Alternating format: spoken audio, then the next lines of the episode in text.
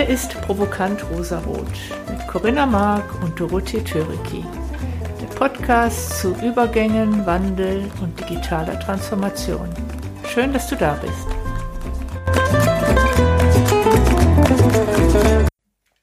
Hallo ihr Lieben, hier ist wieder Provokant Rosarot, die Dorothee Töriki. Guten Morgen, Dore Doro. Hallo Corinna.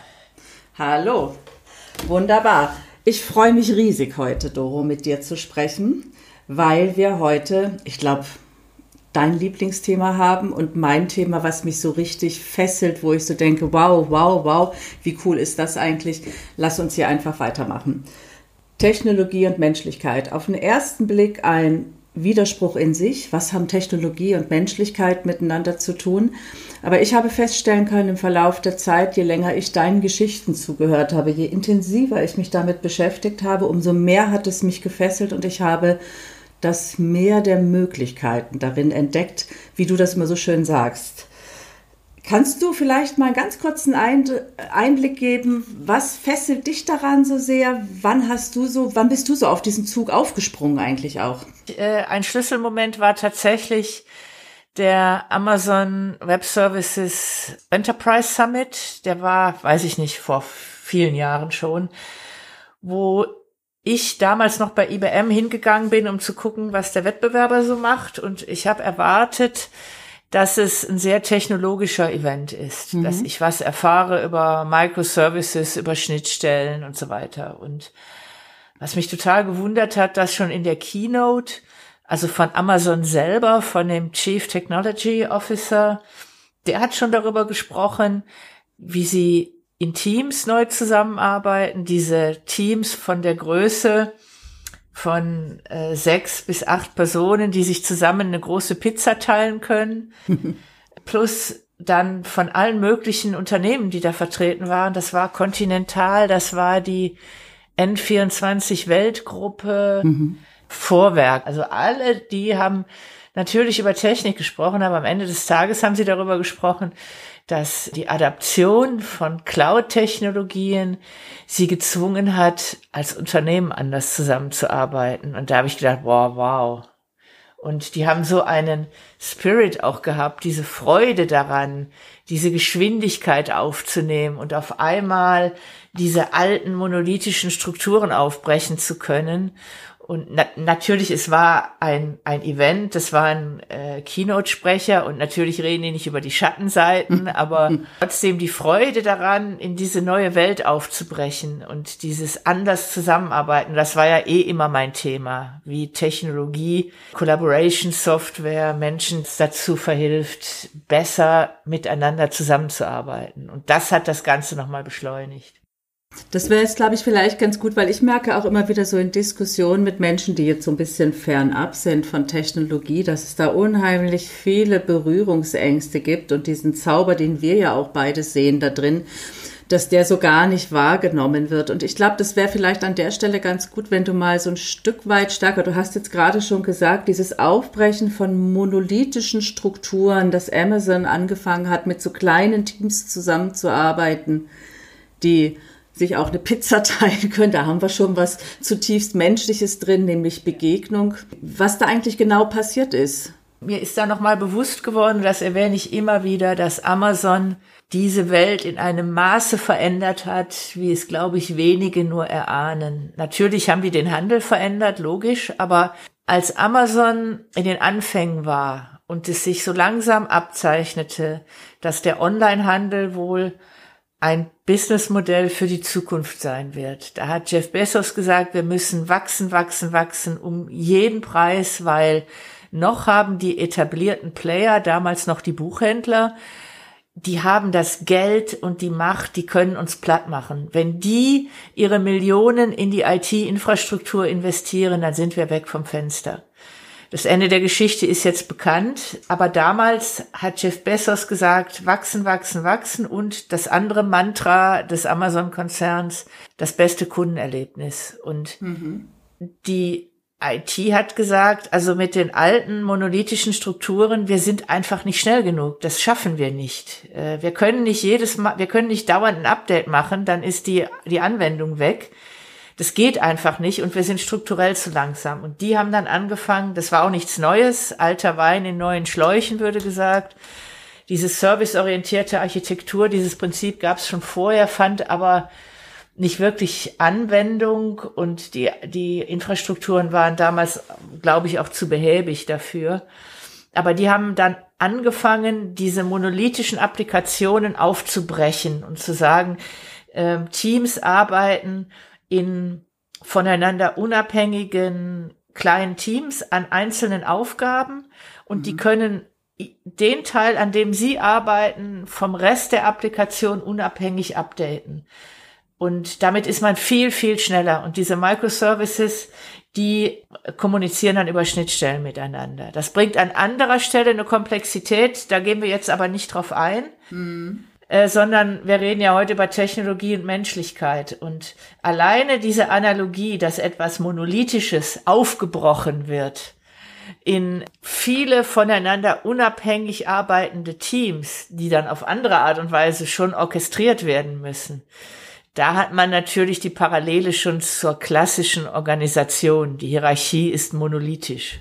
Ja, lass mich noch mal einen Schritt zurückgehen. Du hast gesagt, die haben das so aufgesplittet in Microservices, so dass diese ganzen einzelnen kleinen Microservices unabhängig von den anderen Updates machen.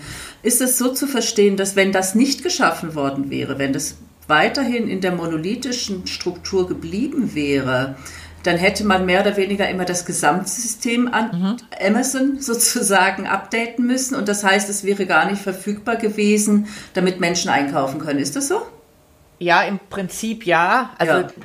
also man kann schon auch mit monolithischen Anwendungen kann man immer noch eine Version haben, die, ja. äh, die verfügbar ist. Aber wenn ich in diesem Monolithen einen Fehler drin habe, dann muss ich den ganzen Monolithen wieder zurückspielen. Okay. Und äh, ich muss halt immer alles updaten, das mm. Gesamtsystem. Und so habe ich immer nur Einzelpuzzleteile, die ich update.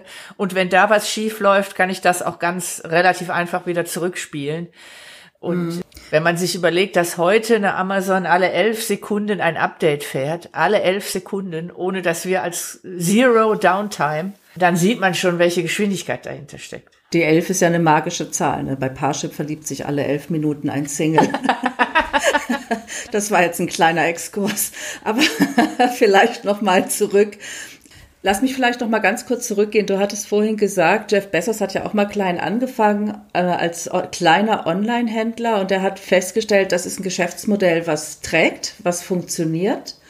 Und damals war der Markt noch so, dass die großen Player im Buchhandel durchaus die Macht gehabt hätten, eigene Systeme zu schaffen. Und dann hatte er quasi als Strategie entwickelt, wir müssen schnell wachsen, und er hat aber das, das hast du vorhin auch gesagt, hat gleich auch abgehoben auf das Kundenerleben. Wir müssen ein Kundenerleben schaffen. Also das war sozusagen ja auch ein USP, den er damit entwickelt hat. Absolut. Das heißt, eigentlich ist ja Amazon sozusagen ein Stück weit aus der Not heraus gestanden. Da hat jemand eigentlich eine geniale Idee gehabt, hat gesagt, wir testen das mal aus. Onlinehandel funktioniert. Und wenn wir wirklich bedeutsam werden wollen, müssen wir wachsen, wachsen, wachsen. Und zusätzlich wollen wir auch ein Kundenerleben sicherstellen, weil das sozusagen sein USP war als Newcomer auf dem Markt. Da haben wir ja auch schon das Thema Menschlichkeit drin. Ja, ne, also im Grunde ja. Also auch da ist äh, ja äh, ganz am Anfang auch muss ich sagen, ich erinnere mich noch gut. Ich habe damals schon sehr in den Anfängen, habe ich bei Amazon gekauft, weil Amazon hat ja immer gesagt, wenn irgendetwas ist, schick's zurück, kein Thema, auch Garantiefälle, was auch immer.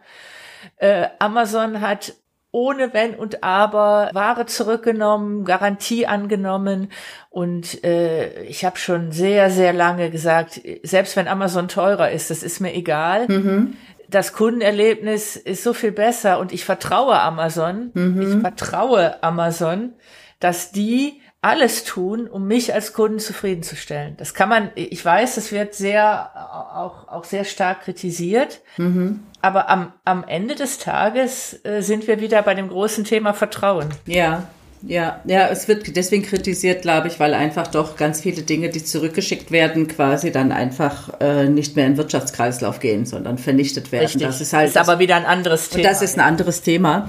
Ähm, und wir wissen natürlich auch, dass es nicht nur das Mehr der Möglichkeiten gibt, sondern dass es auch einfach andere Facetten gibt, mit denen man sich beschäftigen muss. Aber das ist jetzt hier gar nicht das Thema. Aber äh, prinzipiell ist es doch eigentlich genial. Ein kleiner Unternehmer sozusagen hat eine Wachstumsstrategie und stellt in diese Wachstumsstrategie auch noch den Menschen eigentlich in den Mittelpunkt mit seinen Bedürfnissen. Weil er schon sehr früh erkannt hat, und das äh, verstärkt sich immer mehr, dass ich mit diesem digitalen Meer der Möglichkeiten, ich kann es einfach tun. Ja. Dadurch, dass es für alles Mögliche einen, ein, ein Abbild in Daten gibt, kann ich durch ein Mix and Match von, von digitalen Services relativ einfach dem Kunden ein ganz neues Erlebnis schaffen. Mhm. Und so sind im Grunde auch diese ganzen Design Thinking Workshops, also diese ganzen Methoden sind so entstanden, weil die analoge Welt war viel zu träge, um das zu schaffen. Und da ist dieser große Paradigmenwechsel entstanden. Nicht der Kunde, nicht der Hersteller ist derjenige, der die Regeln bestimmt, sondern auf einmal ist der Kunde derjenige, der die Regeln bestimmt. Einfach, weil es im Digitalen möglich geworden ist. Mhm. Wenn, wenn ich mal ein Beispiel bringen kann, nehmen wir mal einen Landwirt, ganz anderes Thema, um mal weg von Amazon zu kommen, weil sich immer so viel auf Amazon fokussiert. Ja. Ein Landwirt, Landmaschinenhersteller, John Deere in den USA hat damit angefangen. Die haben gesagt, wir bieten unseren Landwirten, um uns vom Wettbewerb abzuheben, eine digitale Plattform an. Der Kunde kriegt von uns Daten aus den Landmaschinen, das ist vielleicht erstmal selbstverständlich. Dann bieten wir ihm eine Plattform, dass er die Daten aus den Sensoren in seiner Farm in unserer Plattform speichern kann und, und wir analysieren die. Wir bieten ihm aktuelle Wetterdaten in sehr hoher Genauigkeit, genau für seine Farm, für seine Flächen historische Wetterdaten und wenn er dann seine, äh, was weiß ich, seinen Weizen geerntet hat, dann bieten wir ihm noch an eine Analyse des Welthandels, ob es sich lohnt, den Weizen ein paar Wochen einzulagern, äh, weil eine KI aus einem ganz anderen Bereich in der Lage ist, Prognosen abzugeben, wie sich der Welthandelspreis für Weizen entwickeln wird.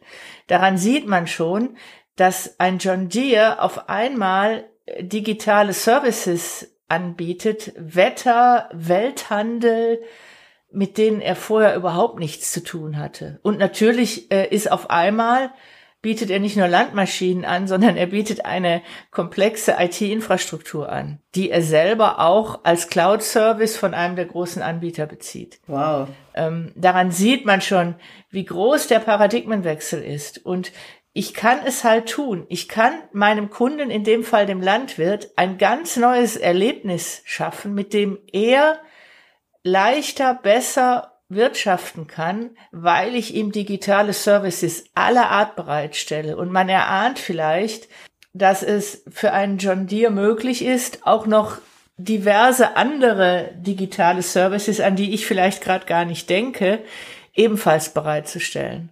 Und daran sieht man, warum der Kunde auf einmal in den Mittelpunkt getreten ist. Natürlich äh, übt das einen Druck aus auf die anderen Landmaschinenhersteller. Äh, da äh, kommen mehr und mehr Landwirte und sagen, kannst du mir auch so eine Plattform anbieten? Und da kann meine Landmaschine noch so toll sein. Diese digitalen Services sind natürlich ein Pfund, ein Wert, der für mich als Kunde schon eine große Rolle spielt. Ja, absolut, absolut. Das ist wirklich ein Wahnsinnsparadigmenwechsel. Und dann ist so die Frage, sagt man dann später noch dazu, ist das ein Landmaschinenhersteller? ne? Ganz genau. Also da verändert sich ja deutlich, deutlich mehr. Und da kommen wir her oder wir haben irgendwo so einen Heimathafen, wo wir herkommen, wo wir die Kernkompetenz haben. Und wenn wir jetzt anfangen, im digitalen Raum neue Geschäftsmodelle zu entwickeln, sind wir nachher nicht mehr die gleichen, die wir vorher waren. Absolut. Mhm. Ich glaube, an dem Beispiel John Deere kann man es schon erahnen, was das für die Organisation eines John Deere wohl ausmacht. Ich weiß es nicht. Mhm. Ich kenne John Deere nicht von Ihnen, mhm. aber natürlich ist dieser Paradigmenwechsel, dass sich mein Geschäftsmodell neben Landmaschinen so eine, eine Plattform anzubieten mit ja. digitalen Services, das macht natürlich auch was mit der Organisation. Unbedingt. Äh, nicht, nicht nur, dass die IT eine größere Rolle spielt, sondern dass ich auf einmal auch dieses Querdenken, das ist immer mein Thema. Mhm. Äh, ich als Landmaschinenhersteller denke auf einmal drüber nach, Wetterservices bereitzustellen oder so Wel Welthandelsdaten. Ja.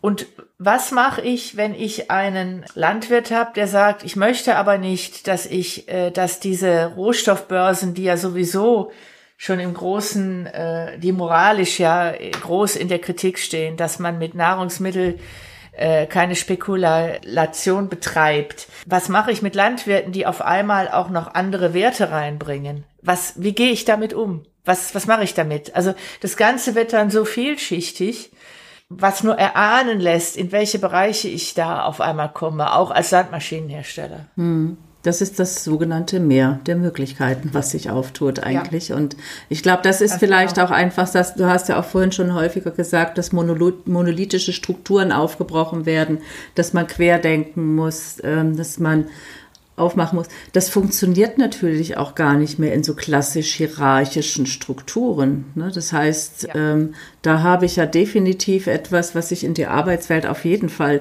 reinzieht. Und das erleben wir ja auch im Beispiel von New Work, von agilem Arbeiten, selbstorganisierten Arbeiten, wie immer wir das Ganze auch nennen mögen eigentlich. Ich glaube auch, da bringst du noch einen wichtigen Punkt. Ich habe vorhin ja schon gesagt, diese serviceorientierte Architektur, den, den Ansatz gibt's schon lange. Aber erst, ich sag mal, in den Nullerjahren dieses Jahrhunderts kamen ja die sozialen Netzwerke auf, diese Social Collaboration, da sind mhm. wir wieder bei den Enterprise Social Networks. Äh, ich muss dann natürlich, wenn ich ganz viele nur lose miteinander verbundene Teams habe, muss ich viel mehr kommunizieren. Kommunikation, mhm. äh, also ich sag mal, eine, eine horizontale Kommunikation mhm. wird viel, viel wichtiger. Bisher in der Hierarchie habe ich eine vertikale Kommunikation. Ja. Die kann ich relativ einfach handeln. Eine horizontale Kommunikation oder horizontal und vertikal ist so komplex, das kann ich nur, dass, dass es möglich ist, mich digital zu vernetzen. Über ein Social Intranet. Klar. Äh, über Microsoft Teams, Slack. Ich will ja keine Werbung für irgendeinen Hersteller machen, äh, aber wir mhm. können es heute. Darum wird es auch gemacht, weil wir es erst, wir können es noch gar nicht so lange, das ist vielen gar nicht so klar. Ja. Und da sind wir wieder, ich kann Dinge nicht eindimensional betrachten. Ich kann mich nicht nur über die API Economy und Microservices in der IT-Architektur unterhalten, sondern das Ganze wird überlagert von diesen Kommunikationstools, die ich ja mhm. auch erst mal seit 15 Jahren habe, wenn überhaupt. Vielleicht kannst du für unsere Zuhörer da draußen, weil ja nicht jeder so fit ist, ich übrigens auch nicht. API hast du gerade gesagt. Kannst du ganz kurz erklären, was das ist?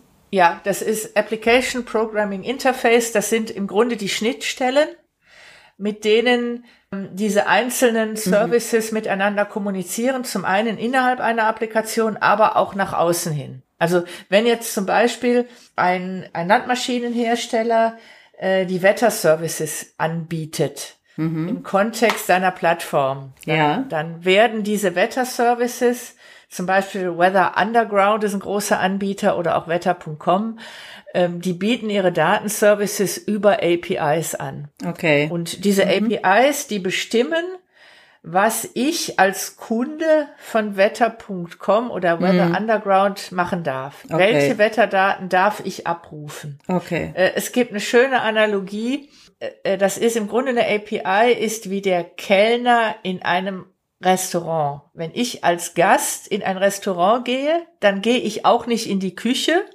guck in alle Töpfe, nehme mir raus, was mir gefällt, schlag mir den Bauch voll und gehe wieder, sondern das muss geregelt ablaufen. Und okay. äh, im Grunde ist dieses diese API äh, ist für die Datenbank das, was der Kellner in einem Restaurant ist. Er regelt das, was ich tun darf, sozusagen.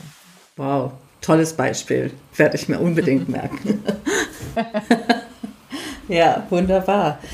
Ähm, was aber natürlich auch klar ist, dass die Komplexität steigt. Und jetzt sind wir ja einfach nur Menschen. Ne?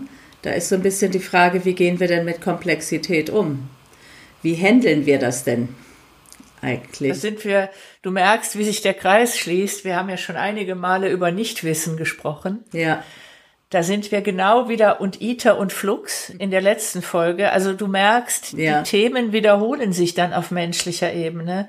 Wenn die Komplexität steigt, äh, sinkt die Planbarkeit. Das heißt, ich muss als als Mensch in der Arbeitswelt, das wird mehr und mehr kommen, sowieso, ob mir das passt oder nicht. Je, je länger ich mich dem verweigere, umso langsamer bin ich und umso schneller werde ich in Probleme laufen. Das heißt, diese Sichtweise, wie du es ja so schön beschrieben hast, früher diese ITER-Welt, ich laufe auf ein Ziel zu, das gibt's immer weniger, immer weniger, weil Komplexität bedeutet, dass Ursache und Wirkung für mich gar nicht mehr so klar in einem direkten Zusammenhang stehen.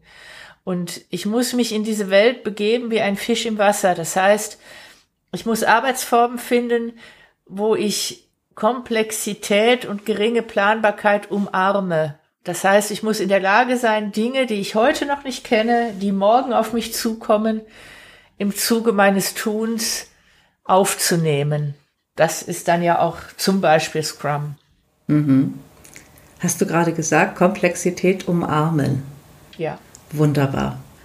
Oder sich wie ein Fisch im Wasser darin schwimmen.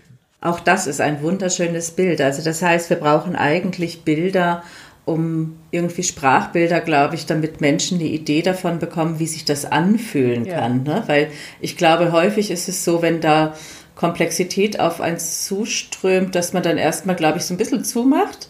Aber wenn wir so Sprachbilder haben wie ein Fisch im Wasser, da können manche was mit anfangen, zumindest die, die gerne schwimmen, ja. Du hast auch, du redest so oft auch äh, davon, dass wir Menschen die Kraft im Äußeren suchen oder Halt im halt Äußeren, im Äußeren suchen. Sicherheit im Äußeren suchen. Und natürlich sind diese Planungszyklen, die langen Planungszyklen, äh, ein Automobilhersteller, dessen Welt sich in den letzten 100 Jahren nicht groß verändert hat. Er versucht, möglichst günstig Autos zu bauen und möglichst viel davon auf dem Markt zu verkaufen. Dieses Modell hat sich nicht geändert. Das Auto ist zwar komplizierter geworden. Und jetzt kommen wir in eine Welt, wo auf einmal sowas wie Klimawandel, Umweltschutz, ein neues, ganz neues Verhältnis zum Auto entsteht und ein neues Verhältnis zum Besitz entsteht. Hm. Und das, das ist Komplexität. Das heißt, ich muss meine Geschäftsmodelle wirklich komplett neu denken. Und ich bin nicht mehr in der Lage. Ich als Automobilhersteller kann mir, ich kann nicht planen, wie die Welt in zehn oder in fünf Jahren aussehen wird. Korrekt. Und da, da bin ich dann, gehe ich, muss ich wegkommen von dieser Welt, wo ich halt in den äußeren Planungszyklen suche, die dann auf mich als Individuum runterregnen, als Rädchen im Getriebe. Du bist Teil des großen Plans und mhm. dein Teil ist genau äh, die Aufgabe A, ja. äh, umzusetzen und nicht links und nicht rechts zu gucken. Mhm. Davon müssen wir weg. Ja. Wir müssen es, weil das nicht mehr funktioniert. Heißt aber, äh, ich muss die Kraft im Inneren such finden. Und da sind wir dann wieder bei dieser Fluxwelt. Und da sind wir dann wieder die, bei diesen so oft zitierten Werten wie Vertrauen und das Miteinander. Da schließt sich dann der Kreis. Ich bin gezwungen, es zu tun. Wenn ich Komplexität umarmen will, kann ich nicht mehr planen, das heißt, ich bin viel, viel mehr auf Zusammenarbeit, Interaktion angewiesen. Wunderbar. Ich würde gerne auch noch mal an der Stelle vielleicht auch ein bisschen weiter aufmachen. Wir reden ja häufig über Unternehmen, aber das hat ja auch, sage ich mal, in dem gesamten gesellschaftlichen Kontext eine Bedeutung, dieses Thema Technologie und Menschlichkeit. Jetzt weiß ich natürlich, dass du dich in den letzten Wochen auch intensiver mit dem Thema Smarter Cities und auch Mobility beschäftigt hast.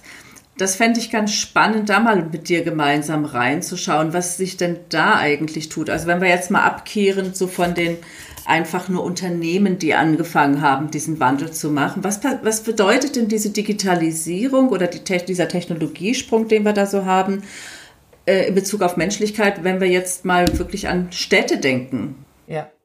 Also zum einen, ich fange mal mit was Negativem an, damit ich mit etwas Positivem enden kann.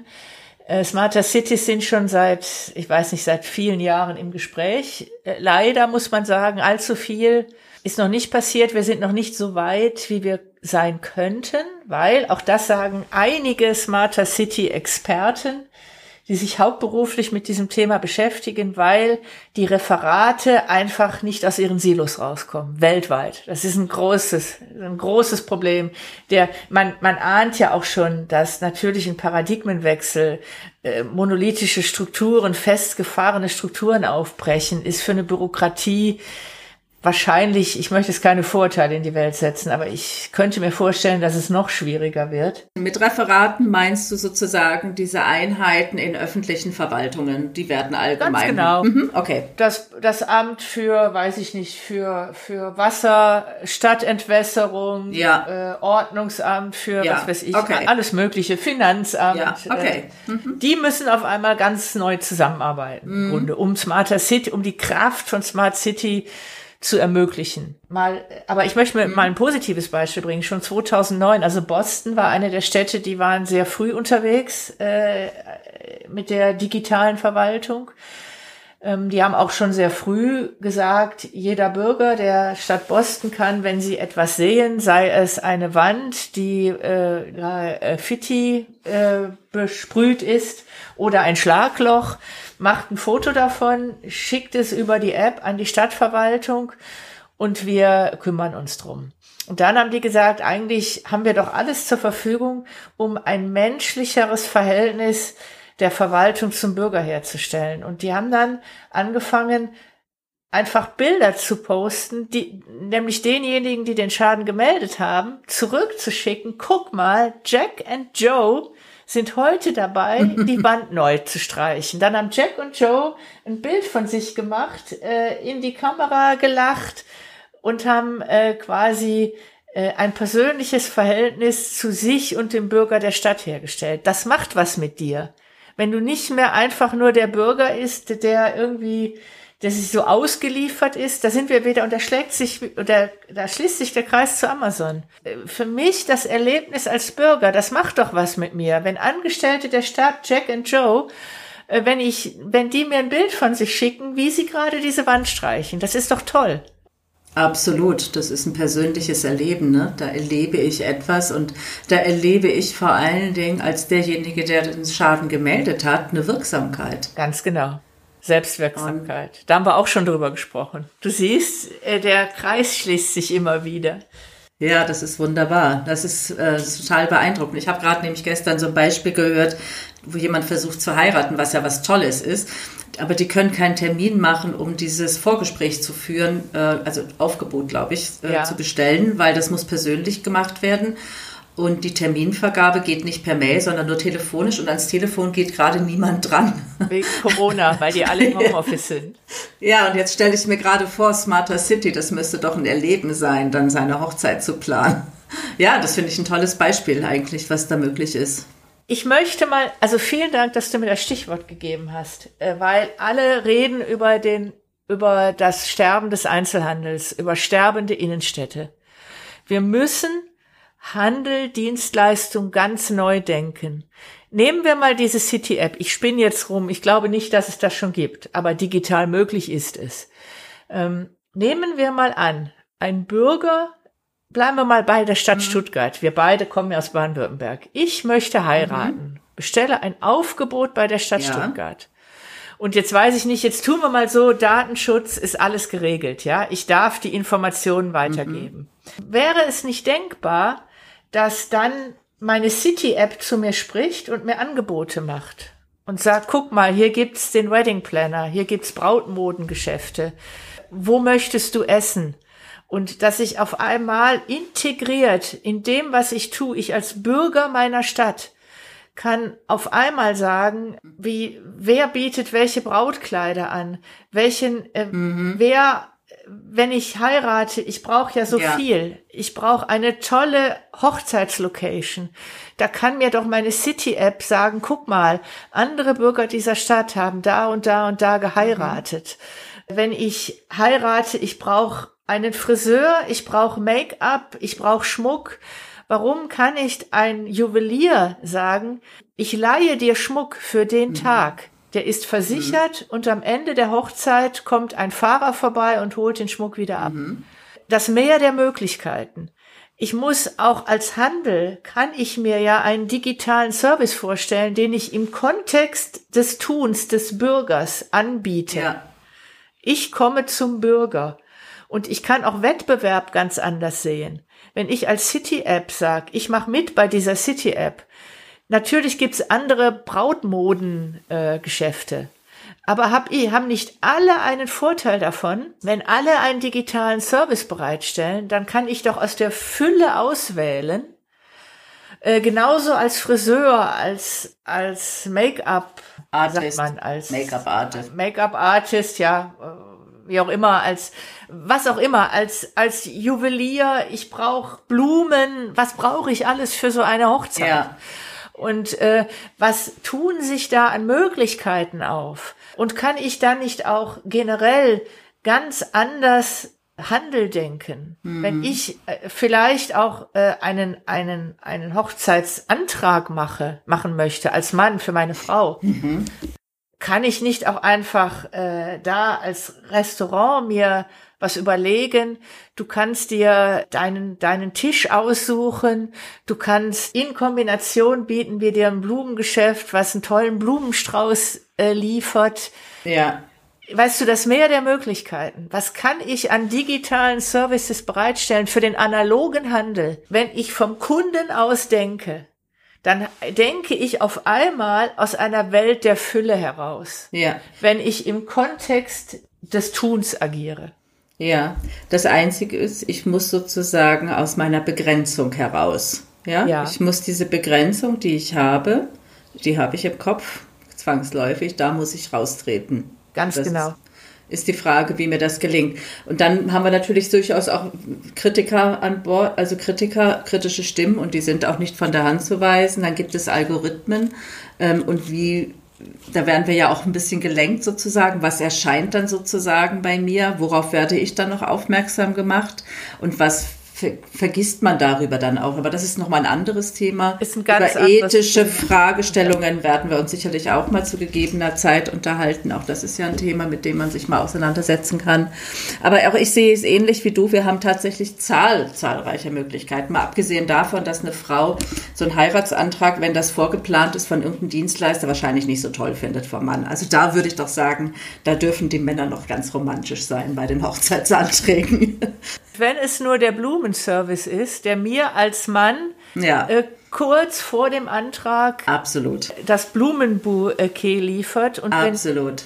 Wenn, wenn das Restaurant in der Lage ist, mir, ja. äh, dass ich mir online meinen Lieblingstisch äh, buchen ja. kann. Ja, also Absolut. ich sag mal, da gibt's ja ganz viele Abstufungen und um nochmal Richtung Datenschutz zu gehen, Datenschutz und Privatheit, äh, am, am Ende des Tages heißt das, dass ich als Bürger als Mensch die Kontrolle haben muss. Ich muss die ja. Kontrolle behalten. Und wenn ich als, wenn diese City-App quasi mir die Kontrolle überlässt, dass ich genau. sage, ich möchte Angebote bekommen, ich Ganz will genau. heiraten genau. und die Information, ja. dass ich gerade ein Aufgebot äh, mhm. aufgegeben habe, die möchte ich weitergegeben haben. Und wenn transparent ja. ist, ja. Äh, was mit den Daten gemacht wird, finde ich es in Ordnung. Absolut.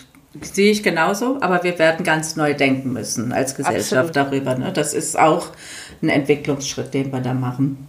Und wie man gerade an diesen Beispielen gesehen hat, aus den Silos rauskommen, neu denken. Der Blumenhändler arbeitet mit Restaurants zusammen auf einmal. Ja, und aus diesen ja. Kombinationen können sich ja dann auch wieder ganz andere Geschäftsfelder ergeben, weil ich halt einfach was anderes auf eine neue Art und Weise kombiniere und darüber ja dann auch wieder Dinge möglich sind, wie das halt genau. halt in so einer Kooperation einfach auch ist. Ja, und ich bin dann halt nicht mehr nur der kleine Einzelhändler, sondern ich bin dann in einem Netzwerk von Händlern aktiv vielleicht auch und blicke auch ganz anders auf die Welt. Ganz genau. Und vielleicht hat ja der Blumenhändler selber noch gar nicht daran gedacht, dass er mit Restaurants zusammenarbeiten könnte. Vielleicht kommt ja ein, ein Wirt auf die Idee und sagt, mhm. Mensch, da hat mich gerade einer äh, angerufen oder über die City-App Kontakt aufgenommen. Er möchte einen Antrag machen äh, und geht dann selber auf den Blumenhändler zu. Das ist das Meer der Möglichkeiten. Und da sind wir wieder bei ITER und Flux. Mhm. Wenn ich in dem Fluxmodus bin als Blumenhändler, Ja. Dann bin ich ja offen dafür. Dieses Angebot kannte ich gestern noch nicht. Heute kommt dieser Wirt auf mich zu und fragt mich, und wenn ich im ITER-Modus bin, dann sage ich, nein, meine Planungen sehen das nicht vor. wenn ich aber in dem Fluxmodus bin, dann bin ich ja erstmal offen. Oh, da habe ich noch gar nicht drüber nachgedacht. Ja, ja, genau, warum eigentlich nicht? Und diese Haltung ist dann auch eine andere. Äh, ich bin nicht negativ aus meinen Planungen rausgeworfen worden, sondern ich habe eine neue Möglichkeit und ich bin mit dieser offenen Haltung, gehe ich an diese Aufgabenstellung ganz anders ran. Dann überlege ich mir, was muss ich tun, um es möglich zu machen und nicht, was verhindert es. Mhm. Ja, ist eine andere Perspektive, die wir auf die Welt einnehmen. Ja. Wir schauen aus einem anderen Blickwinkel, nämlich von den Möglichkeiten her mhm. was alles dadurch entstehen kann. Nochmal das Meer der Möglichkeiten. Ich hatte es gestern gerade. Google hat jetzt in diesen Corona-Zeiten neue Services im Angebot in Google Maps. Das sind in Europa noch oder in Deutschland zumindest noch nicht verfügbar. Auch da APIs, Schnittstellen. Ich kann, wenn ich als Bürger heute äh, von A nach B fahren möchte, mhm. kann ich zum einen sagt mir Google, du möchtest, ich sage es mal ganz platt, zu einer äh, Corona-Teststelle fahren. Dann sagt dir Google, auch das sind Schnittstellen, die sagt dir, du musst aber einen Termin haben und die und die mhm. Bedingungen müssen erfüllt sein, dass du überhaupt einen Test machen darfst. Das bietet dir Google aus Google Maps an. Wow. Datenservices, ganz neu gedacht. Wow. Und anders neu gedacht, natürlich hat Google weiß, äh, wie, wie stark Orte besucht sind. Mhm. Und äh, auch da neu gedacht, wenn ich ähm, als, als, als Bürger überlege, ich habe, na sagen wir mal, ich habe Angst vor Corona, das ist ja auch unterschiedlich von Mensch zu Mensch, aber tun wir mal so, ich bin ein Mensch, der große Angst hat vor Corona dann kann ich mir anschauen, ich möchte, äh, was weiß ich, ich brauche eine neue Brille, dann gehe ich auf Google Apps, guck und schaue mir an, wann, zu welchen Zeiten der Optiker meiner Wahl am wenigsten stark besucht wird. Mhm. Ist ein Feature, das gibt's schon lange bei Google. Ähm, aber das ist mir, das ist ein Feature, was, was bei äh, in Corona-Zeiten eine ganz neue Wichtigkeit. Mhm. Total faszinierend. Mehr der Möglichkeiten. Mhm. Äh, das kann ich sogar als, als Optiker, als Geschäft für mich zunutze machen. Ich kann sagen, zu den und den Zeiten ist unser Geschäft erfahrungsgemäß weniger besucht. Mhm. Mehr der Möglichkeiten, API-Economy. Ich muss neu denken. Ich muss neu denken. Ich kann mir, wenn ich mir diese digitalen Services zunutze mache, auch der öffentliche Nahverkehr leidet ja darunter, dass er viel weniger, äh, viel weniger Menschen mit öffentlichen Verkehrsmitteln fahren. Mhm wenn die Google APIs nutzen würden, die könnten, die könnten es ja ihren, die könnten es ja transparent machen und sagen, wie viele gerade unterwegs sind, ja. Wie viel sind denn gerade überhaupt unterwegs? Und wenn du um, mm. äh, an einem Wochentag um 11 Uhr Heilbronn nach Stuttgart fahren möchtest, sind die Züge nicht besonders voll. Du kannst risikolos fahren oder risikoarm fahren. Mm. Neu denken, neu denken in allen Bereichen. Mm. Ja, das ist der viel beschworene Paradigmenwechsel, den wir haben. Ganz genau. Eine ganz andere Perspektive auf die Welt einnehmen und sich einfach überlegen und vielleicht einfach auch für Reiseveranstalter einfach anders denken. Also wir planen nicht mehr in festen Destinationen, sondern der Kunde sagt, ich habe Angst vor Corona und die Reise wird dann ganz individuell zusammengestellt, entsprechend der Gegebenheiten in Bezug auf Corona. Ja. Ich als Reisebüro bekomme vielleicht von meinem Reise, vom Reiseveranstalter A Services geboten, ja. die mir, äh, die es mir ermöglichen, so ein Angebot zu machen. Genau. Und vom Reiseveranstalter B eben nicht. Wer wird wohl das Geschäft machen? Ganz genau. Und auch, ich möchte noch mal auch auf den Zusammenhang zwischen äh, vernetztem Arbeiten über Social Intranets. Bleiben wir mal bei dem öffentlichen Nahverkehr. Mhm. Ich bin mir sicher, es gibt schon Menschen, die im öffentlichen Nahverkehr arbeiten, die auf die Idee gekommen sind, zu sagen, warum machen wir es nicht transparent, wie, wann, wie stark welche Linien genutzt mhm. werden. Ja. Da sind wir, ich muss diesen Menschen eine Stimme geben. Und selbst wenn der in einem Bereich arbeitet, äh, in dem er sich eigentlich mit diesen Themen gar nicht beschäftigen darf, weil er eine andere Aufgabe hat, Das ist ein agiles Unternehmen. Da hat einer eine Idee. Es ist klar, das macht Sinn, das zu tun. Dann lasst diesen Menschen äh, an, an diesem Projekt mitarbeiten. Lasst ihn aus seinem Silo rauskommen. Da sind wir wieder weg von ITER hin zu Flux. Ja, Kommt ja. immer wieder dieselben Mechanismen. Ich kann es nur tun mit einem ganz tiefgreifenden Paradigmenwechsel in der Arbeitswelt. Und da sind wir wieder bei der Menschlichkeit. Wunderbar. Das ist ein tolles Schlusswort, für dich, finde heute den Bogen gespannt zu haben, was Technologie mit Menschlichkeit zu tun haben. Ich gebe zu, vor zwei, drei Jahren hat mich das auch zutiefst überrascht. Wie kann das eigentlich sein? Und heute entdecke ich da drin eine Welt, wo ich so denke, das, was ich eigentlich schon immer haben wollte zum Thema Menschlichkeit, wird durch Technologie viel stärker beschleunigt, ja. als ich es mir habe je träumen lassen.